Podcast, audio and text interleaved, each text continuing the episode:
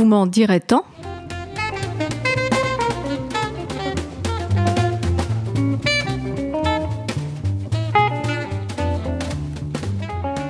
La politique m'intéresse sans pour autant me traumatiser. La gestion d'un pays comme la France dépend de beaucoup de choses, le pouvoir politique n'étant qu'un élément parmi d'autres. Tout de même, le résultat de ce premier tour d'élection présidentielle m'a intrigué. Tous les partis dits de gouvernement, donc qui au moins ont gouverné, disparaissent pratiquement des radars des sondeurs. Ni la droite classique, ni le Parti socialiste n'auront leurs frais de campagne remboursés. Ils sont usés, obsolètes, victimes de cette mode que l'on appelle la cancel culture. Sur 12 candidats, 3 atteignent un score au-dessus des 20%. Tous les autres sont au-dessus des 10% et font, on peut le dire, tapisserie. Est-ce que le paysage politique de la France s'est simplifié pour autant? Je crains que non. Autrefois, je dis autrefois, mais en fait ce n'est pas très loin, autrefois il était facile de s'y retrouver. Il y avait une ligne horizontale, de la gauche vers la droite, sauf peut-être pour les arabophones qui lisent dans l'autre sens. Sur cette ligne, on plaçait les partis bien alignés, occupant un segment plus ou moins large selon leurs scores électoraux. Paradoxalement, plus la gauche était forte, plus elle allait vers la droite, et vice-versa. Le pouvoir, finalement, se balançait autour du centre, un peu à gauche, un peu à droite de celui-ci, et tout allait bien, du moins tranquillement. Qu'est-ce qui séparait la gauche de la droite? Ah, Pour cette dernière, la primauté de la liberté, celle d'entreprendre, de faire fortune, la liberté de dominer les autres, voire de les exploiter plus ou moins honteusement. Pour la gauche, la liberté s'entendait surtout pour les exploiter, et elle se répandait de ceux qui rêvaient encore de la dictature du prolétariat à ceux qui n'envisageaient que de modérer les excès du libéralisme et du capital, sans surtout les détruire, faute de trouver quelque chose à mettre à la place. Il était plus clair de positionner les partis sur cette ligne en fonction de leurs seules idées, et de représenter leur poids politique, leur score, sur une autre dimension. Vous aviez ainsi des paysages urbains, de gratte-ciel, euh, colorés en plus, ce qui était très saillant.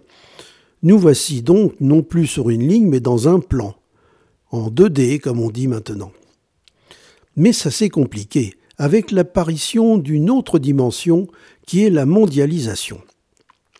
Une autre ligne est nécessaire allant du nationalisme le plus farouche à une vision mondiale d'un peu tout, de l'écologie aux droits de l'homme en passant par l'économie. De toute façon, tout passe toujours par l'économie. On voit bien qu'une autre dimension est indispensable, et voici la 3D. C'est d'ailleurs un peu subtil. On peut être libéral en économie, mais autoritaire sur le plan social, et bien sûr le contraire.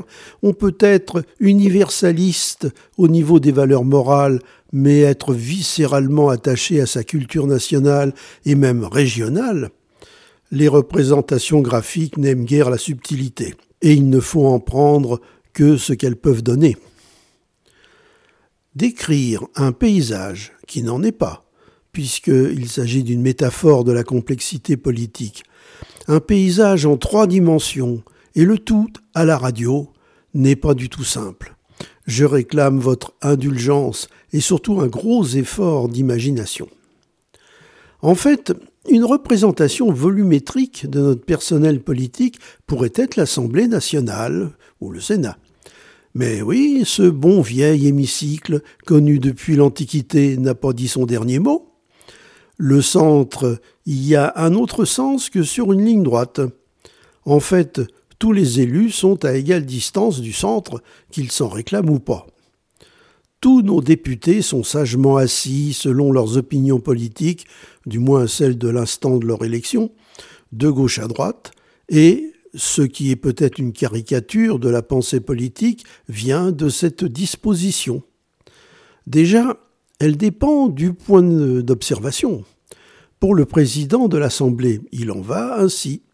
Par contre, du point de vue des députés, ceux de gauche ont le sentiment d'être assis plutôt à droite, et que vers le milieu, leur voisin de gauche soit plus à droite qu'eux politiquement doit être troublant. Il vaudrait mieux évoquer le sens de rotation des aiguilles d'une montre. Les gens de gauche seraient assis avant, ceux de droite. Mais je ne vais pas me lancer dans une croisade pour défendre cette idée, d'autant qu'il n'y a pratiquement plus de montres présentant des aiguilles qui tournent. Les sièges de l'Assemblée nationale forment des gradins. Il y a ceux du haut et ceux du bas. Il y a ceux du fond et ceux du devant. Voici donc une image volumétrique de la politique française. Hélas, ça ne convient pas tout à fait, car on ne peut éviter que ceux du fond soient aussi ceux du haut. C'est bien de la 3D, mais ce n'est pas satisfaisant au niveau de la représentation. J'ai cherché et j'ai trouvé à la fin des fins. Imaginez un arc de cercle où l'on rangerait, comme jadis, les parties de gauche et de droite, ou plus exactement d'avant à après. Un trait les représentant s'épaissiraient en direction du centre, proportionnellement au nombre de leurs élus, puis on placerait tout ce petit monde plus ou moins en hauteur en fonction de leurs idées sur la mondialisation. En bas, bon, c'est une convention, hein, les plus mondialistes, en haut les plus nationalistes. Et voici le résultat que vous êtes prié de reconstituer dans votre imagination. On aurait au milieu une forme basse, car très mondialiste, s'avançant nettement vers le milieu du cercle, car bien fourni, un peu comme une langue de sable en direction de la mer. Sur les côtés, nous aurions des surfaces plus reculées, mais en même temps plus hautes, car moins mondialistes voire euh, franchement nationaliste. Et c'est typiquement la forme d'une selle de vélo, protubérante vers l'avant en son centre et plus rembourrée sur les côtés pour le confort. Il reste à placer les députés selon cette convention à l'Assemblée nationale. Placés à gauche ceux de gauche, à droite ceux de droite comme euh, maintenant, mais commencer par le haut, et y disposaient d'abord les plus nationalistes d'entre eux, les plus mondialistes remplissant le bas. Resterait à prendre une photo depuis le perchoir, je pense que ce serait saisissant. Ces élucubrations me sont venues de l'élection présidentielle, mais en réalité elles correspondraient bien plus aux résultats des élections législatives qui suivront. Car pour la présidentielle, il ne reste qu'un individu, une sorte de pâle, euh, ce qui n'est pas du tout confortable pour faire du vélo. Mais apparemment, les plus nombreux préfèrent la marche. Donc, en juin, nous aurons une selle dans le cadre des élections à la Chambre législative. Espérons que tout cela ne déraillera pas, comme se plaisent à nous inquiéter les chaînes d'information. Au fait, si vous faites du vélo, n'oubliez pas votre gilet jaune.